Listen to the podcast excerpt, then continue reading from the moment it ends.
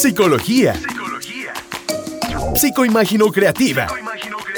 El doctor Ricardo Rulopsi te invita a disfrutar de la psicología, creatividad, filosofía, arte, experiencias y conocimiento que serán de tu agrado y aplicables para dar bienestar a tu vida. Bienvenidos. Bienvenidos.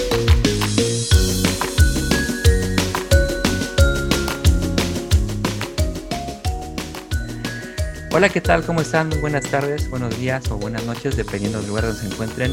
Este es el segundo programa que voy a transmitir y como anteriormente lo había comentado, estoy invitando a personalidades, sobre todo amigos en, particular, que tienen mucho que ver con el área creativa. Y una de las personas que las cuales más admiro, y la verdad es que es una gran amiga, y si no fuera por ella en la época de escuelas, me hubiera costado un poquito de más de trabajo porque es de las pocas mujeres que yo conozco en, en mi vida que tienen un ritmo de trabajo impresionante. La verdad es que yo admiro mucho ese tipo de, capacidad que tiene ella para poder trabajar y aparte todo lo hace perfecto y esa ese perfeccionismo y esa madurez para trabajar la ha llevado obviamente a, tener más de 20 años trabajando como una creativa editorial. Prácticamente podríamos hablar de que ella es el gurú de del mundo editorial, porque tiene más de 20 años en esta onda eh, y sobre todo como directora de arte, que no cualquier persona tiene ese, ese puesto y son muy poca la gente que puede presumir de que llegó a este lugar. Esta amiga estudió conmigo en la Escuela Nacional de Artes Plásticas.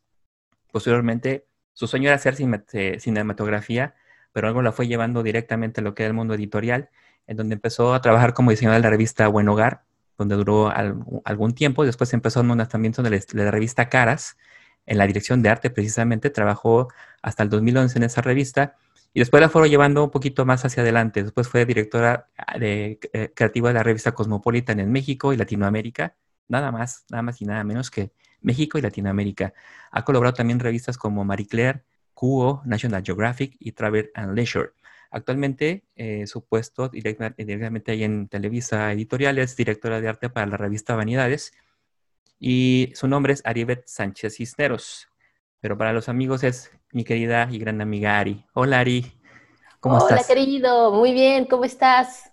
Muchas gracias por el, tomarte el tiempo para poder entrevistarte. Tenía muchas ganas de verdad de que tú estuvieras en el programa porque eres de las personas, mujeres, sobre todo, la mujer que, de las mujeres que más admiro en mi vida porque tu trayectoria, tu forma de ser, eh, la capacidad que tú tienes como ser humano es algo que yo admiro demasiado en ti y siempre lo he tenido. Desde que estábamos en la escuela, desde que te conozco más de 20 años, eres de las personas que digo, wow, si existe una mujer perfectible, eres tú. Eh, eh, en muchos sentidos, ¿no? Probablemente hay otras cosas en las que tú dirás, no, no es cierto, pero por lo menos para mí la visión que tengo de ti es, esa. Y me da mucho gusto que estés aquí platicándonos un poquito de tu experiencia como profesional. Querido, no, pues gracias a ti por la invitación. La verdad es que qué bonita introducción. Eh, 20 años suena, muchísimo, pero... Creo que es más, pero mejor digo 20. claro, claro, porque somos muy jóvenes aún. Exacto, estamos, exacto. para ser famosos. No, la verdad es que eh, muchísimas gracias, estoy feliz. Claro, nosotros compartimos eh, pues toda la carrera yo creo que era un equipo soñado, porque ahora que empecemos a platicar saldrán un montón de cosas. Eh, en fin, estoy feliz, muchísimas gracias. Me parece un, proyecto fantástico este en el que te estás embarcando. Me parece que eres también uno de los creativos como más valientes como para tomar eh, como retos nuevos. Esta mañana, eh, cuando platicamos, pensaba en que alguna vez hacías como arte con un cuadro que siempre te quise comprar y nunca ah, arte que Era, el arte pop y lo amaba. Y entonces ahora pienso, digo, claro, ojalá si lo volviera a hacer o tal lo tuviera, lo tendría aquí en mi pared. Entonces, bueno, eh, qué, delicia tener amigos con los que se pueda conversar eh, de esta manera. Ah, qué linda, Ari. Al contrario, y, y, precisamente por este tema de la editorial, que es un tema que yo desconozco, porque cada camino nos fue llevando a un lado diferente, este, me atrevo mucho a, a que tú seas la participante número uno en ese sentido. Yo me acuerdo cuando estábamos en la escuela, y no me dejarás mentir, que, y como lo acabas de decir, si, no es por presumir, pero si éramos el Dream Team, porque durante los últimos dos años de mi carrera, eh, tú fuiste parte de mi equipo. O sea, siempre nos decían los maestros, vamos a, tiene que ser un equipo para hacer tal trabajo. Luego, luego, Ari, Ari, Ari, este, y Fabián, y e, e, éramos como, ah, bueno, aparte para la gente que no nos conoce dentro de la ENAP, había un grupo que es en el que yo estaba, no pertenecía realmente per se, pero era el grupo que se llamaba PAEA, que es un programa de alumnos de alto rendimiento. Para que puedan entender un poquito la situación, eran alumnos que tenían promedio de más de 8.5 para arriba, creo, ¿no? Nueve. De 9 para arriba. O sea, si no tenías 9 para, para arriba, entonces no podías ser parte de ese club elite. Y, fue muy padre porque fue una generación bastante eh, prolífica, porque de ahí salieron muchos eh, amigos que realmente les ha ido bastante bien en el ámbito de la creatividad. Otros no tanto, otros, otros este, se han ido a otros países, pero a final de cuentas yo creo que el tener eh, esas amistades, unas con las otras, te va llevando de la mano para que tú te exijas mucho más de lo que puedes dar. y Arisbet era de las personas que en mi equipo o nuestro equipo, no es por nada, Ari, pero hacíamos cosas bien padres. Claro, claro. Además, eh, me parece que es, una, es, eh, es, una historia como muy bonita, porque bueno, eh, estamos platicando de Fabián, que me parece también que es alguien que se adelantaba muchísimo a su época y que ustedes estaban mucho más sincronizados en esta cosa como de experiencia de usuario, no sé qué, ¿no? Ya lo único que... Creo que una de las grandes o de las cosas que puedo tomar como cualidades que ahora también me son útiles en la oficina o en mi trabajo diario es mi trabajo como productora, ¿no? O sea, hago que sucedan las cosas. Entonces, en ese Dream Team maravilloso, claro, tenemos un súper creativo, que eran tú y Fabián y se les sacaron ideas loquísimas y tal, todo, y yo era de, a ver, no, señores, vamos a hacer un guion, vamos a hacer no sé qué. Tú la que ponía el orden. Exacto, claro.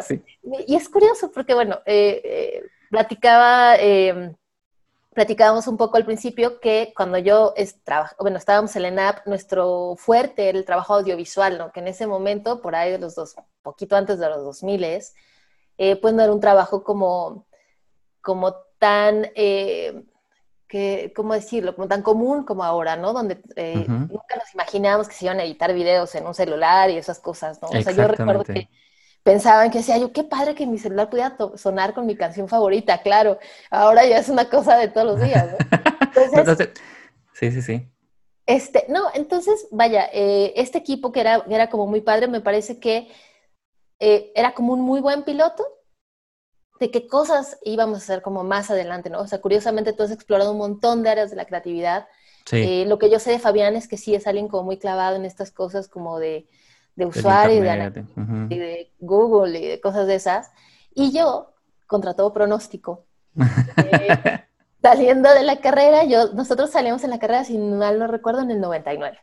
Así es. Y vine hasta la huelga larguísima en la ENAP, eh, bueno, en, toda la Universidad Nacional eh, Autónoma de México, que somos muy orgullosos de Pumas de corazón, claro. Exactamente, pues sí, azul y oro por siempre.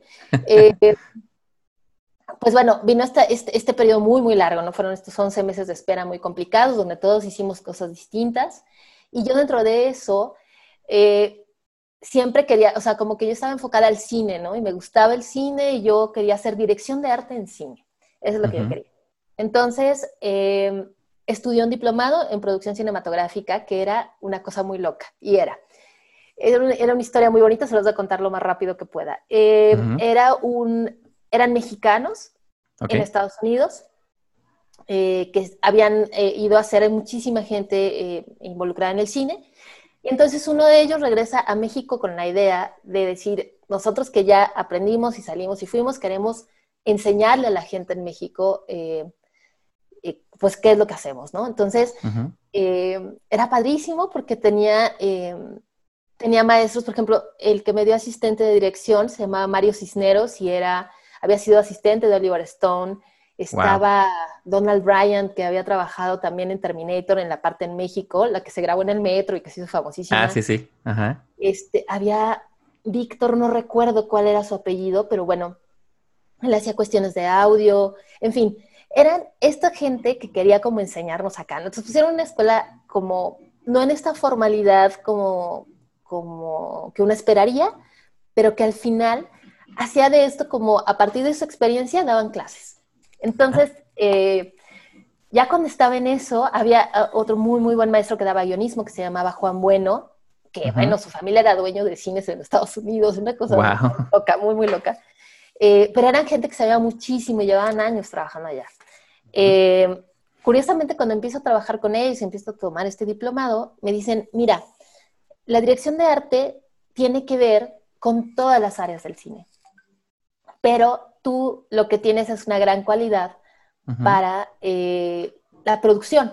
O sea, yo era, te digo, yo soy como una productora de corazón. súper ordenada, súper, sí, sí, Claro, entonces... Todo tiene que ser un proceso. Exacto, todo tenía que, que o sea, como que yo soy buena, digo, para que sucedan las cosas, ¿no? En fin, en ese camino termino y hago un par de cortometrajes con ellos de muy bajo presupuesto y me doy cuenta que era difícil, ¿no? Otra de, las cosas que yo quería explorar también era el diseño industrial, ¿no? Que eh, me encantaba la cuestión de, de, los muebles y del espacio y estas cosas. En fin, en este camino, pues yo estaba como recién egresada.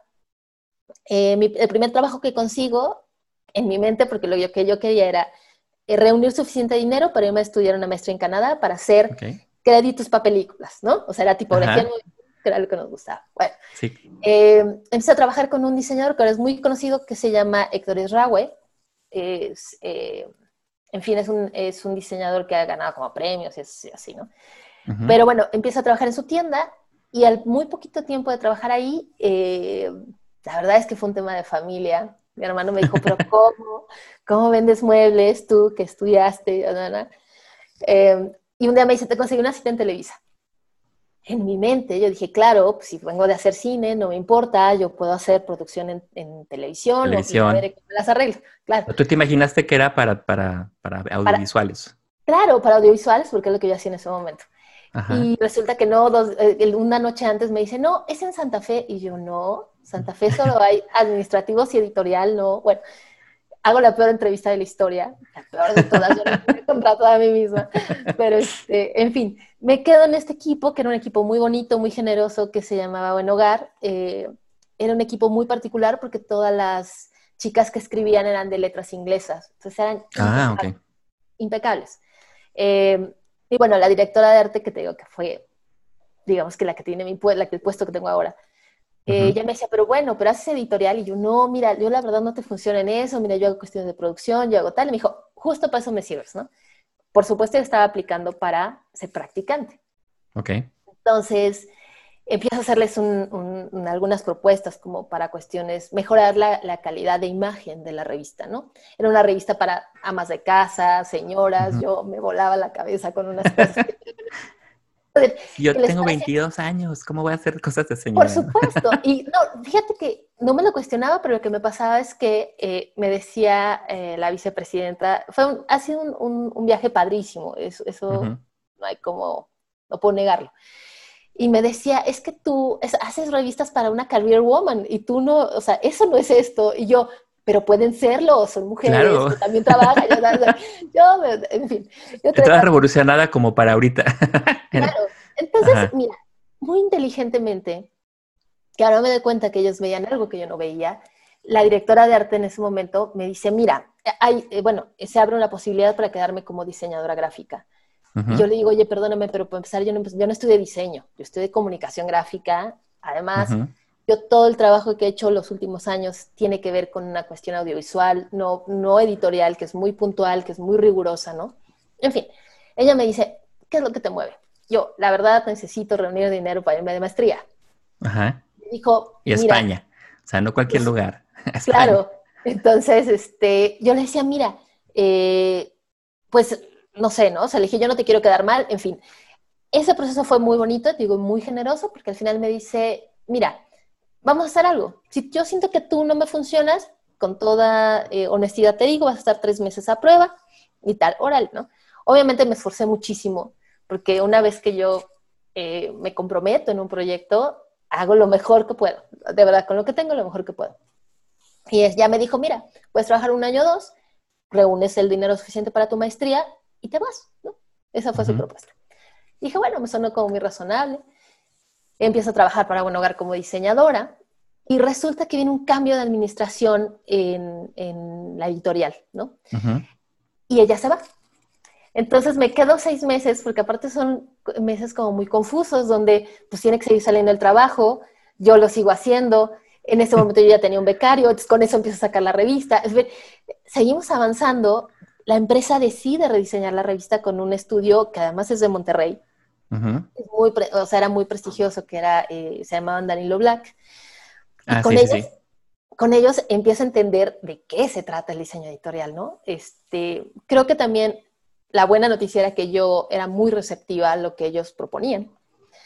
Y digo, yo seguía con mi idea de esto es de paso, voy a estar aquí dos años, yo estoy, sigo ahorrando, ¿sabes? Entonces, después de ocho meses de, de, diseñadora, porque fue, la verdad, un tiempo muy rápido, eh, entro en un proceso de rediseño y es ahí donde digo, ok, esto se trata de otra cosa. Me empiezo a documentar, empiezo a estudiar un montón, empiezo a leer otro poco, me acerco a la gente, pregunto, ¿no? Ahí en la editorial pero pues ya sabes, o sea, como, como sobre el caballo, ¿no? O sea, ya estás claro, ahí. sí, conforme lo que... No, y aparte, para la gente que no nos conoce, créanme que Arisbet es de las que no pregunta. Si necesitan hacer algo, es la primera que está ahí al pie del cañón. O sea, nadie le dice que haga algo y ya te cuenta que hay que levantar esto y Arisbet ya lo está levantando desde hace media hora, ¿no? Siempre ha sido que sí, muy acelerada en ese sentido. Pues ya me imagino en la editorial de que no te habían dicho todavía nada y tú ya estabas jalando prácticamente a vapor, ¿no? Además, lo que sucede es que, digo, obviamente, dentro de la prioridad de cosas que hay que resolver cuando hay un cambio de administración, pues obviamente no, el tema, pues no era ver quién hacía esa revista porque sigue saliendo, ¿no? Entonces, de pronto, eh, surge esta parte del rediseño, digo, ahí me involucro mucho más. Pero cuando se termina este proceso, me dicen, tienes que ir a Nueva York a presentarlo. Y yo, ¡Wow! y entonces resulta, pues claro, bueno, ganan una licencia de... Eh, de una editorial muy grande en Estados Unidos, que es Hearst. Y bueno, yo puedo decir, ahí digo, no, siempre digo que me besó el diablo, pero en realidad me besó, me besó un ángel. O sea, cuando yo llegué a Nueva York, la verdad, con toda la inexperiencia del mundo, con toda la juventud, con toda, con toda mi, mi buena voluntad, eh, pues a presentar este proyecto, que claro, uno no entiende que perteneces a una licencia, en fin, ya ahorita hablaremos de eso, en fin, llego a esa vez y entonces entiendo de qué se trata hacer revistas y es como que en ese momento me enamoré de hacer revistas, ¿no? Y de qué era llevar una marca tan grande y todo. Bueno, al final, eh, con esa marca duró como un año, año y medio. Y el, cuando termine este proceso, la razón es porque se quieren regresar ese título a, tenían oficinas, Televisa tenía oficinas en Miami y, que, y era irme a vivir a Miami, ¿no? Yo era muy joven. Oye, pero ¿y cómo te fue en Nueva York, perdón? O sea, en Nueva ¿te York fue bien en la presentación? Maravilloso. Pues, no, no, no fue bien en la presentación, la verdad. Y no nos fue bien porque lo hicimos mal. O sea, bueno, no lo hicimos mal. Quiero decir, eh, cuando tú perteneces a una licencia, tienes que seguir ciertos lineamientos obviamente yo no conocía. nos fue bien porque no perdí el trabajo. No, regresé y resulta que mi, como que la conclusión de, en realidad de lo que, o sea, tú vas y no es como que te certifiques, pero digamos que necesitas irte a presentar y ellos son como tantos jefes como tus jefes de México, ¿no? Okay. Y lo único que sucedió cuando volví es que el, como la, ¿cómo decirlo? Como la conclusión de esos tres días que estuve en entrenamiento, que además son muy puntuales porque te explican todo, cómo funciona la marca. Good Housekeeping allá todavía existe, es una marca súper fuerte, es una marca que tiene como muchos certificados de cosas, es súper respetado, ¿no? Y tienen laboratorios donde prueban todo, prueban las recetas, pero prueban los limpiadores, pero dan certificados, o sea, es un mundo súper, súper amplio. Pero bueno, cuando regreso a México, la conclusión era que yo era, o sea, que me podía quedar en la marca, pero pues que mi perfil era para Cosmo Girl. Y mi jefa... Miami no, no, Cosmo ni siquiera existía como versión en español, ¿no? O sea, se referían un poco como a mi edad y a, lo que yo había presentado, pues que era como muy joven para una revista de amas de casa, pero pues que me podía quedar. Y, en fin, ¿no? Este, te digo, ellos toman esta decisión de llevársela a Miami, año y medio después de que yo tomo la dirección de arte. Y eh, ahí yo tenía la decisión, tenía dos caminos. Uno era irme a Miami, yo en ese momento eh, hice cuentas y yo decía, no se me ocurre cómo irme a vivir allá con este contexto, ¿no? O sea, sin coche, sin casa, porque uno vive en casa de sus papás y todo está padrísimo, ¿no? Sí, claro, mientras este estás viviendo en casa de tus papás, todo se te hace muy fácil, pero ya cuando es mantención de uno mismo como creativo. No, yo hice cuentas y decía, no hay forma, ¿no? O sea, no, no, no me va a salir, ¿no? Así de joven no me sale. Entonces, bueno, eh, y bueno, pero la otra, la otra posibilidad era quedarme en México para hacer un título eh, que en ese momento no podía yo saber cuál era. Que, este, y bueno, lo que me ofrecían era esperar, creo que eran tres meses o cuatro, eh, pero pues ya, ya, como con otro proyecto en México, ¿no? Entonces yo decido quedarme en México y ese, ese periodo también fue muy, muy bonito porque como que yo me quedé como un diseñador flotante en Televisa y tuve colaboración con muchos editores, ¿no? Entonces empecé a trabajar, era como diseñador para Marie Claire, pero también para National Geographic, para especiales. Entonces te das cuenta que uno cree que dices National, pues sí, es, es bien fácil, ¿no? Son, eran rigurosos como nadie, complicadísimo. O sea, complicadísimo quiero decir como con, no, no, porque el equipo fuera, fuera difícil, sino era un reto muy grande, ¿no? O sea, estar claro. con unas reglas distintas. Los lineamientos que tienes que seguir son muy estrictos, me imagino. O sea, ya tienen, claro, él hizo 9000 en revistas. Por supuesto, y, y, tienen un tema de calidad de imagen súper puntual, pero con, o sea, de verdad es el equipo con el que he trabajado que tiene como mucho más reglas, ¿no? Entonces, bueno, o sea, ahí aprendí muchísimo. Y bueno, el, el, la revista o el proyecto para el que querían que yo me quedara en México era para hacer caras, ¿no? Que es una, era una revista de sociales, era una marca que en México era nueva. Y bueno, llega este reto que eh, la verdad es que fue muy divertido. Lanzar una revista de las cosas más divertidas que hay. Era una revista solo cosa, en México. porque parece que te interrumpo, pero no es cualquier cosa, porque además de cuentas la revista de caras era la competencia directa para la revista de Hola en una revista que estaba posicionada a nivel internacional. O sea, eh, no, no, no fue, un reto realmente difícil, ¿no? Supongo. Claro, ¿y de quién, no? Que era como nuestra otra, nuestra otra competencia, ¿no? Pero bueno, fue, fue, ese viaje fue padrísimo porque pude hacer, eh, además de lanzarla y de tener un diseño y darte cuenta que en ejecución tal vez no funciona como tú esperabas, eh, teníamos secciones que después nos dimos cuenta que por el país en el que vivimos, pues nadie nos iba a enseñar sus colecciones de arte, obviamente, ¿no? claro. y, y, nos dimos cuenta ya haciéndolo. Pero por otro lado, teníamos gente súper interesante que quería darnos entrevistas. Había gente que nos decía, bueno, pues sí puedes publicar este, mi colección de arte, pero pues nomás nos diga que no digas que está en México. Órale, va, ¿no? Este, en fin, fue una cosa muy padre. Me tocó hacer portadas increíbles como, tengo muchas portadas entrañables como eh, los presidenciables, ¿no? Entonces es, un ejercicio maravilloso ese. Aparte el, codearte ya con gente de, alto vuelo, ¿no? De alto calibre.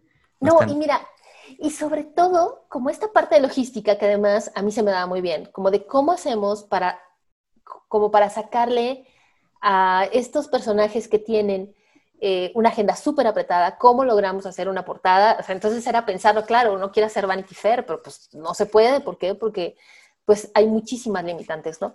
Pero, pero bueno, tenemos eso, pero también logramos en algún momento, gracias a la fotógrafa, eh, una fotógrafa que era una gran cómplice, que se llama Gaby Saavedra, eh, logramos hacer que, que López Dóriga se subiera a una bicicleta y aventara un periódico afuera de Televisa, ¿no? Así. wow. era, padrísimo. La verdad es que eh, fue un trabajo como muy divertido, muy estresante, aprendí un montón. En esa marca estuve casi nueve años. Entonces, eh, sí, me faltaron unos meses, ¿no? Pero, pero bueno, lo que quiero decir es, eh, lo que uno cree que no le va a servir cuando estudiamos, esta cosa de cómo hacemos para que las cosas sucedan, resulta que sí te sirve, ¿no? Claro. es como muy, eso es muy, muy bonito, la verdad. Oye, ¿qué pasó con tu sueño? O sea, eh, a final de cuentas, yo creo que el editorial te fue llevando, más bien, te jalaron. o sea, no te dejaron ir al final de cuentas. El hecho de que tú seas de revista en revistas, porque bueno, no sabemos dónde posicionarla todavía, pero te queremos tener aquí, ¿no? Para los que no conozcan, por ejemplo, Editorial Televisa, eh, creo que es un edificio que todavía funciona de esa manera, donde están todas las revistas que maneja la editorial en un solo edificio. Entonces, realmente cambiarte de revista es cambiarte nada más a, un, a, unos cuantos pasos y ya estás en otra revista, ¿no? O en segundo piso está otra revista. Entonces, prácticamente todos están conviviendo. Entonces, ya te imagino que estabas del lugar a, de piso a piso, ¿no? De un lugar a otro. Claro. Pues mira, eh, ¿qué sucedió? Sucedió algo que es muy padre y lo he comentado con otros colegas, con un colega que, que, adoro, que respeto mucho y que fue mi jefe, que se llama Oscar Yáñez, que es un gran diseñador, lo admiro muchísimo. Él fue mi jefe cuando yo te cuento en esta etapa de Danilo Lack, ¿no? Por ahí le calculo que fue mi jefe. Y lo que sucedió es esta cosa audiovisual, que yo tenía estas ganas de hacer las cosas que se movieran, que hicieran, que sucedieran, lo que sucedió con la llegada de los medios digitales, cuando empezaron los .com, todo el mundo decía que el print iba a morir y que eso, o sea, no iba a durar nada. Y era muévete a .com. Eh, yo platicaba con, con Oscar y me decía, Oscar, mira, a mí me encanta la tipografía, me dijo, pero no me imagino un contenido en movimiento. No me lo imagino. Y yo, hombre, es la cosa más sencilla del mundo. Mira, ¿qué quieres hacer, no? Entonces, ¿te das cuenta? Que tenías tú esos talentos pues ocultos. Por supuesto. Entonces, y por ejemplo, cuando empiezan a salir esta cuestión, eh, cuando lanzamos caras, por ejemplo, ¿no? Entonces querían el sitio. Y entonces yo ahí sí les decía, no, todavía no vea esta cosa de videos, pero sí va a galerías. Y yo, bueno, eh, hagamos una estrategia de contenido en la cual tú tienes la boda más importante de México, vas a ver una parte, porque obviamente el print, eh, al ser un medio físico, digamos, pues tienes eh, 10 páginas destinadas, o 12 o 20, o las que quieras, pero solamente tienes eso, ¿no? Pero a lo mejor te quedó muchísimo más contenido. Yo le decía, ok, mandémoslo como contenido exclusivo al punto .com, ¿no? Todavía no había tanto las redes sociales, pero sí estaba esta cuestión de los sitios, ¿no? En fin, entonces yo me di cuenta eh, que todo lo que uno cree que no te sirve para nada, que esta cosa que dices, al final, ¿para, qué? O sea, toda esta cosa del cine que eran súper rigurosos, que eso sí me, me, pareció fascinante. O sea, yo era súper estricta con mis llamados, ¿no? Y, me fue muy útil cuando manejaba agenda de gente que, o empresarios, o gente que tenía, pues esto, ¿no? O sea, como, como una agenda muy apretada. El cine te enseña eso, ¿no? O sea, en el cine, si tú dices que tu llamada es 5 de la mañana, no puedes llegar 5, 5, 5, 10, 5 y medio. No, o sea, es una hora, ¿no? Y yo llegué a, así, literal, de que si la gente no llegaba a tiempo a sus llamados, pues llamaba a otra persona. O sea, y al que... Lástima, Margarito, claro, Dios. Claro, o sea, y de verdad ha sido como un, era un tema como importante porque si era como de, pero ¿por qué? Si son 15 minutos. Y yo, porque mi personaje en 15 minutos ya no está. Yo en 15 minutos ya debía haber terminado lo que teníamos que haber hecho, ¿no? Entonces, eh, todo, todo te sirve. O sea, al final, todo lo que uno cree cuando estás en la universidad que crees que no es útil, termina siendo súper relevante. O sea, por ejemplo, el tema del dibujo, que decía, yo soy malísima en dibujo, qué horror, y yo, yo me volaba la cabeza. Yo hoy me descubro haciendo, hoy día sigo haciendo bocetos. Y digo, no, a ver, espérense, no le estoy entendiendo esta sección o este especial que me pidieron, no le estoy entendiendo. A ver, ¿cómo lo quiere, no? Vamos por partes. Entonces, un dibujito.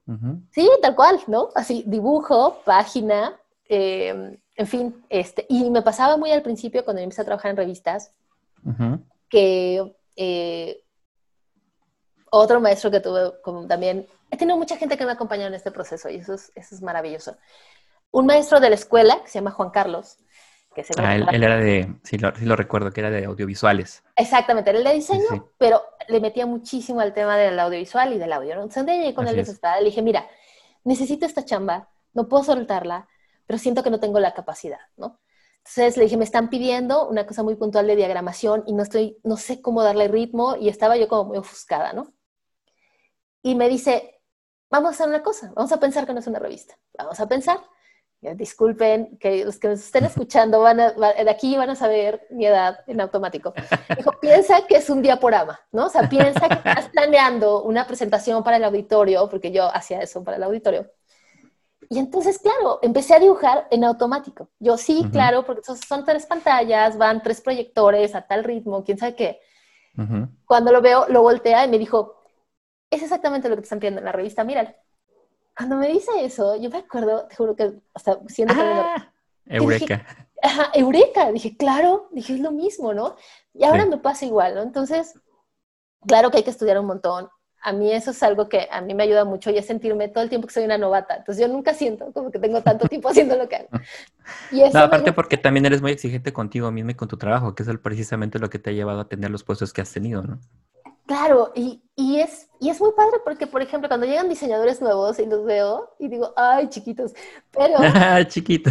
Sí, o sea, de pronto le digo, a ver, pero ¿cómo haces esto? ¿O por qué te imaginas esto de esta manera? Y cuando ellos me, me dicen... Eh, por ejemplo, me han llegado chicos, claro, como yo, donde me dicen, oye, no, pues la verdad es que a mí lo que me gusta es ilustrar. Me gusta la animación y me gusta no sé qué, pero bueno, ¿qué necesitas, no? Y se esfuerzan y lo hacen claro. Y después, uno de ellos, el último que tuve, se fue, ahora es, hace animación, creo, para noticieros televisión. Ah, qué padre, muy bien. Sí, entonces se van y tú te contas, no, sí, al final sí lo logré, está increíble, pero tomé un curso en línea de una técnica nueva que no sabía yo. ¿Cómo le hiciste? eso ahora, ¿no? Ya sé. Entonces, que lo mencionabas, eso es verdad. Por ejemplo, a nosotros nos tocó, bueno, la gente que no sabe qué es un diaporama, por los chavitos, sobre todo los más pequeños, los que están apenas entrando en la escuela, diaporama era una, una, secuencia de diferentes diapositivas que tenían que estar sincronizadas con unos proyectores que eran de diapositivas. Una diapositiva era una fotografía en un cuadrito que se proyectaba en una pared. Entonces tenía que hacer como este, los fade outs, los fade ins y aparte se, se atoraban las fotografías y chin. No es como ahorita, ¿no? De que todo lo haces en el render y ya, ah, súper fácil. Inclusive me acuerdo, Ari, cuando hacíamos las, las tareas en la escuela, eh, las hacíamos en mi casa, ¿te acuerdas? Y e, era tan complicado que teníamos que llevar una VHS sobre otra VHS y estarle poniendo play, pausa, play, pausa. Y sí, no nos salió, ahora regrésale. Y aparte se veía el rayadero de ahí de, o sea, todo eso que a nosotros nos costó prácticamente éramos como, ahora lo podemos vender como tipo vintage. Exacto. el, hipster del diseño.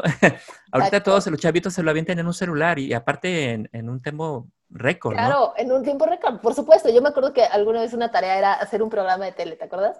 Ah, sí, sí. Te va a dar risa. Yo, ustedes no están para saberlo, pero me he cambiado muchísimas veces de casa y nos ha pasado de todo y se ha perdido todo. Revistas, fotos, libros, todo se ha perdido ha sobrevivido nuestro video, amigos míos, de un, piloto de, eh, me acuerdo que era un programa de videos, perdónenos, o sea, ya estamos roqueando muchísimo, pero bueno, nosotros teníamos una idea de mezclar, creo era literatura, no me acuerdo qué, o sea, teníamos una voz en off, eso que ahora suena tan fácil de hacer, no, era complicadísimo. Era complicadísimo. Pero te digo, todo eso nos sirve porque, por ejemplo, a mí de pronto me enseñaban para cualquier marca que he trabajado, ¿no? Por ejemplo, para Cosmo, ¿no? Que, es, una, es una comunidad como muy dinámica y como que todos les gusta. Eh, tiene que ser como, en el cine se dice como muy picado, o sea, quiere decir que tienes que editar muy rápido. Me enseñaban cosas que tardaban tres minutos y yo, señores, a los 30 segundos nuestra audiencia ya nos apagó. O sea, dijo, ya se aburrieron, sí. No les sobra dos minutos, eso editen, ¿no? Es cuando me dicen, ¿pero por qué eso? Y yo, no, hay que cortar, hay que cortar, hay que cortar, ¿no? Y, me, y cada vez que se los decía, eh, algunos ya eh, suceden juntas y en, en, como, como en momentos muy específicos. Y me llegó a pasar más de una vez que uno de ellos se me acercaba y me decía, ¿qué estudiaste? Y yo, pues ¿para qué quieres saber? No, no, pero esa cosa de ¿por qué sabes? ¿Qué te importa? Exacto, ¿por qué sabes?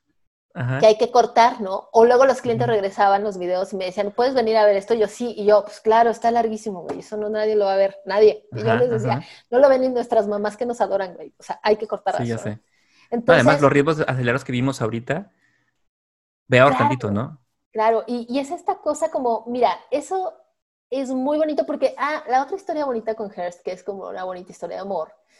Eh, yo, bueno, llego a Buen Hogar, al final se va a Miami, eh, allá consiguen otro equipo, y después en México deciden cerrar la revista, ¿no? Creo que regresó después de unos años, pero ya la verdad ahí le perdí la pista. Eh, yo me quedo en México y después de estar haciendo casi nueve años caras, me piden que haga una, un pitch, tal cual, para ser director de arte de Cosmopolitan. ¿no? ¿Qué, es un pitch? Para los que no saben qué es un pitch. Ah, es como concursas tal cual. O sea, tienes que, con otros, o sea, eh, eh, ponen muchas personas, a, bueno, muchas, dos o tres, o sea, además de ti, pues, ¿no? O sea, digamos, al menos tiene que ser una terna en el que tú mandas tu book, mandas tu currículum, y normalmente te piden una prueba de diseño, ¿no? Y de cómo ves su marca y qué es lo que harás con ella y cómo eh, conceptualizas eh, gráficamente esa marca en tu país, ¿no? Ok, muy bien. Entonces, Cosmo es una, es una marca que tiene presencia en, híjole, 100 países creo y hay sesenta y tantas ediciones. La verdad ya no sé bien cuánto. Pero bueno, cuando me piden hacer este trabajo, eh, vuelve a ser para Hearst, ¿no? Entonces, yo, o sea, una vez que mandas tu currículum, ellos como que revisan tu trabajo y te hacen como una capacitación. La mía duró tres o cuatro días. wow, eh, cualquier cosa. En Nueva York, aparte. En Nueva York, con la gente, o sea, entonces, bueno, conoces a la directora, que además ahí es un ejercicio, eh, les digo que si la primera vez me besó este diablo ángel donde dije, claro, o sea, el mundo así se me abrió increíble. Eh, esta segunda vez que vuelvo es te digo, la vida ha sido muy generosa porque yo me doy cuenta de la gran marca que es y de lo que significa estar involucrado, eh, ser como, como parte de algo como tan grande, ¿no? Entonces, eh, te explican todo, desde cómo funciona mercadotecnia. O sea, la idea es que es como un, le llaman brand immersion, creo. Es como que sepas todo de su marca, como para que tú la puedas manejar y adaptar en tu país. En ese momento, nosotros hacíamos la versión de México y Latinoamérica que tenía también su complejidad porque en México era una edición quincenal y en el resto de los países era mensual. Entonces, em, era generar mucho, mucho contenido porque obviamente por más, eh, la idea es que tú pertenezcas a una marca tan grande es que, bueno, tú puedes publicar eh, a lo mejor algún artículo que se eh, publica en Reino Unido o en Estados Unidos o en, en Italia, en algún país de los que, donde hay presencia de Cosmopolitan. Pero pues para una edición quincenal, que aparte eran enormes, que hacía 200 páginas, hubo un momento que hacía 200 páginas a la quincena. Qué bárbaro. Tenías que escribir, ¿no? Parece fácil, chicos, pero no es nada fácil. sí, sí, sí.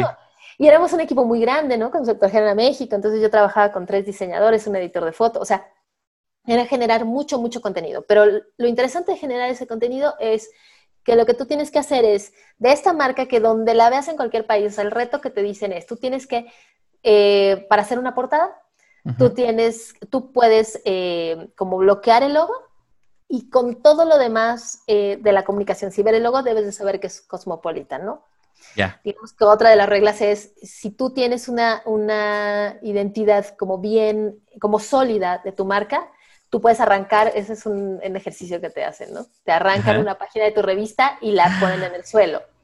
Y te dicen, tú podrías distinguir que esa página es de alguna revista en específico. Sí, o sea, llega un momento en que incluso dentro de la misma marca, o sea, dentro del mismo Cosmopolitan, yo veía layouts y te decía, claro, este lo hizo Sudáfrica. O sea, tiene toda la, pues todo su ADN, pues, o sea, tiene pues, todo, el estilo. Color.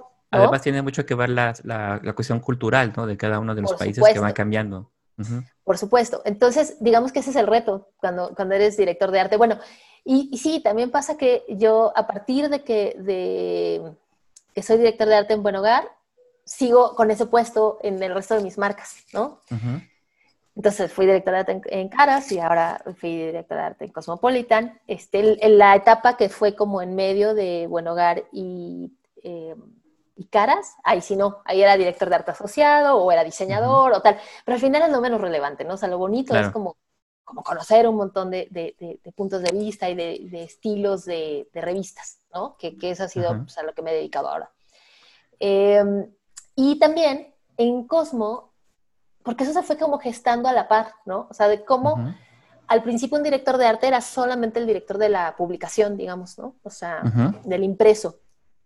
Pero cuando empiezan a surgir los medios digitales, las redes, para mí era como un interés que la verdad se me, se me dio de una manera muy natural, como que la marca se viera pareja, ¿no? En términos gráficos, en todas las plataformas, ¿no? Entonces, cuando a mí me entregan Cosmo, les digo, está muy bien, yo puedo hacer cambios en eh, la parte como visual del impreso, pero si yo entro a la página, que eso es como un tema de usuario muy común, ¿no? O sea, a mí me gusta una marca, la que tú me digas, ¿no? tú dime, ¿no? Algo que tú consultes todo el tiempo y quieres consultar algo, entras a su, sitio, por ejemplo. Está igualito. O sigues en Instagram, o lo sigues en, ¿no? En Facebook. Yo les decía, no tiene sentido. Claro, entonces empiezas a generar criterios que trabajan que en todas las plataformas. Yo les decía, no importa la plataforma en la que estemos, debemos estar en el mismo lugar, ¿no? O sea, donde yo siento que estoy llegando a la misma casa, digamos, ¿no? Entonces, ese trabajo también fue, pues, muy enriquecedor, ¿no? Eh, como muy bonito. Otra cosa que me parece que de las bondades de este tiempo es sí. la inspiración te llega de cualquier parte del planeta. Sobre todo porque la multicultural, eh, es una, me imagino es una área multicultural, ¿no? Porque además de todas las revistas que están eh, influenciando sobre ti, porque obviamente están en una misma oficina y cada quien maneja contenidos diferentes, obviamente te va también a ti creando el, a final de cuentas el diseñador gráfico, el comunicador o, cualquier parte de la creatividad, nuestra alimentación es la información, es lo que te va dando precisamente eh, un, una, pues es un abismo mucho más grande del que puedes o qué posibilidades tienes tú para poder desarrollar algo. En tu caso, obviamente, el hecho de tener tanta experiencia en tantas revistas también te fue llevando a, resolver problemas eficazmente en algunos, cosas, en algunos casos en las que se requería, a lo mejor algo que los que estaban muy clavos en esta revista no lo entendían, pero tú lo tenías como, como ya algo aprendido, ¿no? Claro, mira, y cada marca tiene su reto. Mira, en su momento cuando yo empecé a trabajar en Caras y que trabajé tanto tiempo y que fue una revista que llegamos a hacer 600 páginas, y entonces era una cosa que a mí, por ejemplo, las, las coberturas de bodas me divertían muchísimo. Y me divertían porque de pronto, por ejemplo, recuerdo una, les voy a decir de quién fue, porque mandaron una una, una pista de, de, baile a mano, ¿no? Era divina. Entonces yo llegué al fotógrafo y le dije, oye, ¿eso qué era? Me dijo, la pista. Y yo no te lo puedo creer. Yo, qué cosa tan hermosa, ¿no? Ya no, yo no me cuestionaba si era caro, si era no, si, si era fuera de lugar, no importa. Era divino visualmente, ¿no?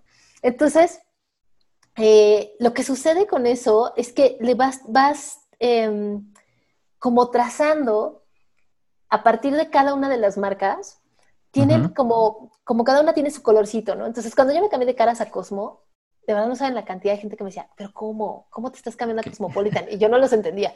Yo decía, pero ¿cómo? Es una marca en todo el mundo, es divina, que me regaló un montón de cosas, que me dio la oportunidad de conocer. Hacían unos encuentros de directores de arte. Ajá. Eh, tuve dos, tuve la fortuna de asistir a dos. Uno fue en Dubai y el otro fue en Milán. Y era, o sea, por ejemplo, en el primer viaje, mi, como, decir, como mi banda, digamos, era la de Grecia, unos que eran, pero de Serbia, de Serbia, que aparte de ahí habían ido, eran tan cerca que habían ido el diseñador y, la, y el director de arte, la diseñadora y el director de arte. Y la de Finlandia y la de Polonia. Y entonces era una cosa divertidísima, maravillosa, que además te das cuenta después que, compartes, no importa en qué parte del planeta estés, por ejemplo, la de Francia nos decía, no encuentro modelos para hacer mis, mis shootings, y yo le decía, chava, si no encuentras modelos en Francia, yo qué te digo, ¿no? No, y hablamos de la complejidad y del presupuesto, de una serie de cosas que al final acabas compartiendo. Entonces, esos procesos son súper bonitos. O sea, como cuando tú te das cuenta que cuando crees que eso solo sucede en México, ¿no? La verdad es que no, ¿no? Entonces, entre nosotros, de pronto, eh, cuando te piden una moda tuya es muy bonito, ¿no? O sea, tú produces algo aquí y es algo, no necesariamente que tenga, que, tenga un sello, puede tenerlo, pero no es que hayas hecho algo eh, que tenga que ver con tu cultura, sino cualquier sesión y te la piden en otra parte del planeta, ahí se siente súper bonito, que dices, ay, qué divino, ¿no? Qué bonito. Este, qué bonito. Entonces, eh, sí, eso también es como muy padre, ¿no? Como abrirte al mundo y darte cuenta que tus problemas son los mismos que se viven en otros lados, ¿no? O sea, el de Londres, el de mm, Reino Unido, eh, él nos decía, no, pues yo también he adolecido que parte de mi presupuesto se ha pasado a digital, y entonces me ha costado trabajo entenderlo, pero bueno, este, pues hacemos lo mejor, claro, y era de las marcas más exitosas, o sea, la marca en, ese país era súper fuerte, ¿no? O sea, era, era muy bonito. Entonces, eh, sí, es, es, muy padre. El mundo de las revistas al final tiene este glamour que de pronto ven en las pelis, no, no es así. ¿no?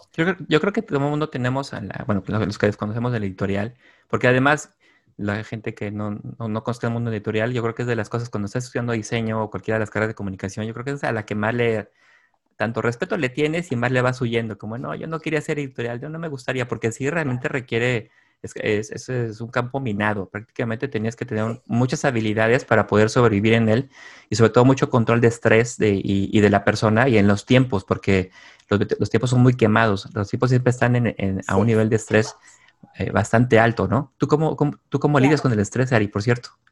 Híjole, mira, eh, esto esto también es un consejo a mí cuando empecé en este medio que te digo que yo tenía como, o sea, si tú te dedicas al diseño, yo creo que cualquier profesión, yo respeto muchísimo todas las profesiones, de verdad, créanmelo, sí, pero sabes que se va a tratar de eso, sabes de que tu trabajo no se termina de 9 a 5 de la tarde, sabes que eh, el tema del diseño es un tema de apreciación, entonces a lo mejor tú tenías una portada que decías, esta es la ganadora, es increíble, y no, te piden dos, tres, o sea, yo hoy día, después de 20 años, mis jefes me siguen pidiendo portadas y yo puedo llegar a la versión 15 y no, probemos otra foto, no, este título no gusta, no, no, o sea, es gran tolerancia a la frustración. ¿Cómo lidio con ello? Creo que la única manera es que tú sigas creyendo en lo que haces. O sea, después de este viaje en, eh, en Cara sin Cosmo, a principios de este año me ofrecen cambiarme una marca totalmente distinta, ¿no? Y que era Vanidades, que es una marca que existe solo en México, que tiene este estigma de que la lean sus abuelitas, ¿no? Y entonces, eh, cuando a mí me, lo piden, yo digo, híjole, es que me reta y me parece padre, ¿no? Entonces, eh, es un título quincenal, por ejemplo, que es eh, los tiempos aquí, digo, hay gente que saca un diario, ¿no? Y entonces, pero claro que tienen otras dinámicas, ¿no? Y son aún más estrictos y tienen como cortes muy específicos. Eh, cuando haces una revista, pues no, o sea, si tienes una, una, nota que tu editor quiere meter de última hora y le parece relevante, importante, eh, agregar información, se tiene que hacer. Se tiene que hacer, ¿no? Entonces, creo que la forma en la que yo logré entender la importancia de, de que es tan valioso que tú le des forma a esa información y que se conceptualice y que tú de pronto haces unos juegos tipográficos y dices, claro, porque si estamos hablando de, eh, justo esta tarde estaba trabajando en un artículo sobre algo que hablaba de inestabilidad, ¿no? Entonces tú dices, claro, entonces voy a trabajar la tipografía de esta manera. Y puede ser que llegue con, los, con, con tus jefes y te dicen, no. No me gusta. Como siempre. ¿Cómo lidias con el no me gusta? Claro. es algo, algo que nos pasa mucho, ¿no? Por supuesto, como con el no me gusta, con el métale más diseño, con no. Exacto. Y no eh, tomarlo personal, yo creo que es algo muy importante. Claro, claro, es no tomarlo personal y además entender que sí, o sea, el diseño tiene una gran carga en la que tú lanzas una propuesta, la mejor que crees para ese momento, que puede ser perfectible, y que eso no te hace un mal diseñador. ¿no? De hecho, el intentarlo muchas veces te hace... Te va puliendo. Por supuesto. Entonces te digo, a mí cuando me dicen, es que tenía una diseñadora que me decía, Ari, cuando hacíamos Cosmo, ¿no? Eh, pues claro que pasó alguna vez que yo no podía hacer la portada, por ejemplo. La portada normalmente la hacen los directores de arte. Yo he empujado un montón para que mis diseñadores también las hagan y, no lo hacen porque la presión es muy grande, ¿no? O sea, la decisión de qué es lo que ustedes ven en, en, en la calle, en el Sammons, o sea, es fuerte. Y ellos me decían, ¿hacemos todo? La portada no. Y yo, pero ¿por? ¿Por qué? Tú podrías dar una clase solo de portadas, claro, porque de pronto te piden, no, esa foto no, ahora quítale el fondo, ahora no sé qué, ahora hagan un montón de cosas, ¿no? Por ejemplo, yo con el tema de, eh, del manejo de la imagen, yo intentaba lo más posible, pues que no, se, no fueran tan, o sea, tan irreales, ¿no? Porque me parecía que había un tema de irresponsabilidad, y yo les digo, pues no, o sea, si yo te enseño una cintura donde yo les digo, ahí no caben los órganos, los órganos vitales. O sea, alguna vez me mandaron una portada eh, que salían cuatro chicas para Cosmopolitan, y pues bueno, la sesión la habían hecho por fuera, ¿no? Entonces yo digamos que solamente tenía que hacer el trabajo como posterior, ya, ya la foto estaba terminada, digamos. Es cuando yo le digo a mi jefe, oye, ¿quién te manda estas fotos? Porque le dije, de verdad, fue donde salió esta, esta frase que todo el mundo se acuerda de ella, cuando les dije, ahí no caben ni los órganos vitales, señores, o sea, no pueden tener esas No exageren, exactamente. Sí, sí, Entonces, en fin, eh, o sea, la forma de lidiar con eso es, uno, saber siempre confiar en que estás haciendo lo mejor que puedes hacer en el momento que te toca hacerlo. Así es. Y dos, eh, que siempre debes estar abierto a escuchar de, ok, ¿no te gusta? ¿Qué es lo que te gustaría? O sea, si yo siempre exploro como de, ¿está bien? ¿Hacia dónde quieres que vayamos? Es que me gustaría ver una imagen de ella eh, más fresca. Perfecto, ¿no? Entonces empiezas a buscar, empiezas a leer otras cosas, como, como qué otra información hay ahí en ese, en ese no me gusta, que va más allá, que no es personal, no es que no le gustes tú, ¿no, eso es importante. Así es. Sí, porque lo tomas de que, ay, le caigo mal. Entonces, por eso es que me está rebotando en mis trabajos, ¿no? Es, o no, o sea, alguna vez me, decía un jefe, es distinto si yo te digo, no funciona a no me gusta. Sí. Y entonces en el no funciona es, ok, ¿por qué no funciona? Porque no se lee. Claro, no funciona. Tienes toda la razón. Hagámoslo distinto, ¿no? O sea, el estar abierto a eso y el estar abierto a la crítica, el saber que nuestro trabajo es, depende de un montón de decisiones, claro. pero que al final nuestro trabajo es darle soluciones, esas, esas eh, pues como, como esta apreciación te hace respirar un poco más. Claro, hay un, hay un cierre, que eso también es importante entenderlo, ¿no? O sea, tú no te puedes extender, o sea, tú tienes que entregar tu revista un día en, o sea, no hay más. Si a ti te dicen es el 14 de agosto, tiene que estar ese día, ¿por qué? Porque tiene que estar a la venta el primero de septiembre sí o sí, ¿no? Sí, aquí no hay de parte de una cadena. Sí, exactamente. Aquí no hay nada de que me quede dormido, de que se me descompuso la compu, de que... Eso ni Aparte, hace ratito que mencionabas de que tú eres más experta en las portadas, ya me imagino por qué no le quieren dar, porque imagínate, el tener en, una, en un puesto de revistas eh, toda la competencia que hay de las diferentes revistas que hay en el mercado y el hecho de que tú, sobre todo el área de mercadotecnia, ¿no? De que tu revista sea la primera que agarras tú, o sea, inconscientemente en, en esta parte entra la psicología, que tú llegues al puesto de revistas y de repente lo primero que agarres es esta porque te llamó la atención. Yo creo que ahí está todo el estrés que está detrás de hacer una portada de revistas, ¿no? Claro, además es esta cosa como, te juro, nosotros lo hacemos, ¿no? Decimos, bueno, ¿por qué esta revista se vendió tan bien? Se vendió porque traíamos un título súper vendedor, no la, eh, el color, la, o sea, puedes inferir como para dónde va, pero la verdad es que es muy gratificante cuando tú llegas al puesto, que eso a mí me encanta porque todavía, yo todavía veo mis revistas en el puesto y me emociono. Y es cada vez que me pasa eso, digo, claro, estoy en el lugar correcto, todavía puedo seguir haciendo esto el, un tiempo más, ¿no? Eh, porque sí, me da emoción, ¿no? Cada uno de mis revistas. me imagino, ¿cómo, fue, a ver, más rápido que nos platiques, ¿cómo fue tu primera sensación cuando viste? Porque yo creo que todo diseñador, cuando sale de la carrera, lo primero que tú ves es que ya algo de tu producción está siendo vista por mucha gente. ¿Cómo fue la primera experiencia que tú tuviste cuando viste tu primera revista en, los puestos de periódicos? Mira, esto, esto es padrísimo, porque te voy a decir, eso eh, lo sabemos todos los que nos dedicamos a editorial, y es lo siguiente. Em, cuando obviamente yo leía revistas y, las revistas que me gustaban eran revistas de eh, arquitectura normalmente. Eh, y eran españolas y tal. Entonces yo leía los nombres de las personas y decía, yo, ¿para qué leo esto si pues, ni sé quiénes son? Cuando ya pasaron muchísimos años, cuando sale mi primera revista, nos dimos, o sea, yo siempre les digo que, claro, los únicos que leemos los directores de la revista somos los que nos dedicamos a hacer revistas, ¿no? Así es. Hay unos que nos conocemos solo de nombre, no, nos, no tenemos las caras, pero sabemos quién hacía qué, ¿no? Por el estilo de diseño, por el tipo de producción, sí, sí. Claro, y o quién tomó un, proyecto que tú al final decidiste no tomar, o sea, eso todo, estamos llenos de esas historias.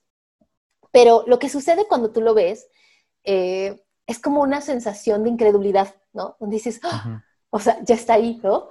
Y, y, hay de todos tipos, porque también eh, pues cada mes con mes o, dependiendo de la periodicidad de, la publicación que tengas, pues va saliendo una, ¿no? Y claro que te reconoces que yo te juro que tengo así en mi mente los que digo, pude haber hecho algo mejor con esta portada, pero la tienes que dejar ir, ¿no? ¿Por qué? Porque a veces no depende de ti, a veces depende de otras cosas, en fin.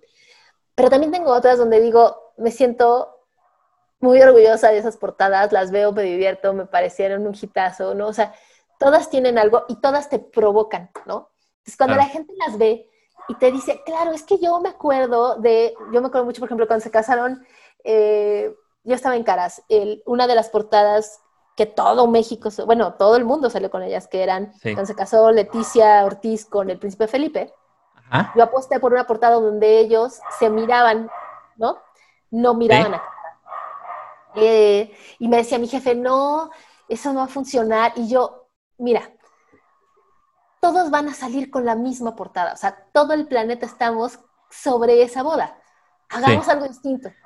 Cuando la gente nos decía, qué hitazo, qué increíble que sacaron esto, que no sé qué, porque era una, yo les decía, sí se ve que sí se quieren, amigos. No sabemos si van a querer en el futuro, pero hoy, hoy por hoy, es una foto entrañable, ¿no? Entonces no apuesta, o sea, literal es como apuestas por un concepto que tú crees en él, ¿no? Y, aparte ya de verlo ya tú realizado, pues es obviamente me imagino que de las sensaciones más bonitas que debe tener. Es como tener un hijo, ¿no? Un hijo, un, hijo quincenalmente. No, además eso es lo que te dicen. Sí, o sea, cuando yo, decía, ay, qué exageración, claro, yo no era mamá, obviamente. Pero sí, sí se equipara a esta cosa como de mucho esfuerzo y todos tienen algo especial. Todos. No hay una revista que, mira, que no te podrá decir el número de revistas que he hecho ah, en este tiempo. No, pues son, muchos muchas. años. Son muchas. Demasiado. Todas te puedo decir que, que a todas les puse el mismo corazón y eso es bien bonito, la verdad. Qué padre. Oye, Ari, por ejemplo, en el, mundo editorial, ¿cuáles serían las fortalezas que debería tener alguien que se quiere dedicar a este mundo, tanto de habilidades como de diseño? ¿Cuáles serían las fortalezas adecuadas para, en dado caso de que alguien que quiera dedicarse al mundo editorial, ¿qué necesito yo? ¿Cuáles recomiendas tú que ya deben de tener? Mira, creo que no tan solo para el diseño editorial, o sea, como de manera general, sí debes llegar con una actitud muy... Em, o sea, por un lado, seguro de lo que tú sabes, eh, o sea, de lo que tú aprendiste, pero por otro lado, muy receptivo a qué, neces o sea, qué necesidades tiene ese proyecto al que tú estás entrando, ¿no? O sea, porque ahora lo que ha sucedido en el tema editorial, eh, me parece que la gran ventaja que tiene los que nos formamos en el diseño editorial es que este rigor que tiene, entonces tu, o sea, de, tu página no puede estar en centímetros y es como escarnio público, ¿no? Tiene que estar en picas y tú, no, yo no sé. ¿Es eso? Picas es un punto, entonces enloqueces. Eh, sí, es entrarle siempre, me parece que es indispensable entrar abierto de mente, con mucha humildad y dejarte llevar en el proyecto en que tú estás llevando, hacer lo mejor que puedes.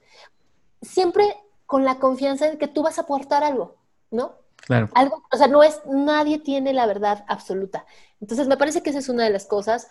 Otra, me parece que, que algo que parece que lo aprendimos como desde, desde que uno empieza con la vida escolar, pero es un tema de disciplina. O sea, tú debes de saber que las cosas, las tienes que, o sea, llevar un orden de las cosas que te permita manejar ese estrés, porque va a llegar un jefe que te va a decir, lo necesito, lo quiero y lo quiero ya, que tú puedas mantener la calma, pero seguro de que sabes dónde están las cosas, ¿no? O sea, porque, porque va a llegar un momento en que, pues sí, por supuesto que puede ser que no, que no, que no termines todo lo que tú necesitabas o que el proyecto tenga tropiezos, por supuesto. De que tú estés abierto a decir, eh, sí, lo tengo en este estatus, ¿a qué le damos prioridad? ¿Cómo lo resolvemos? Me lleva tanto tiempo, o sea, que midas hasta dónde puedes llegar, eso es como muy importante. Y me parece que otra cosa para, yo creo que para el diseño en general, o sí que es alimentar todo lo que ves.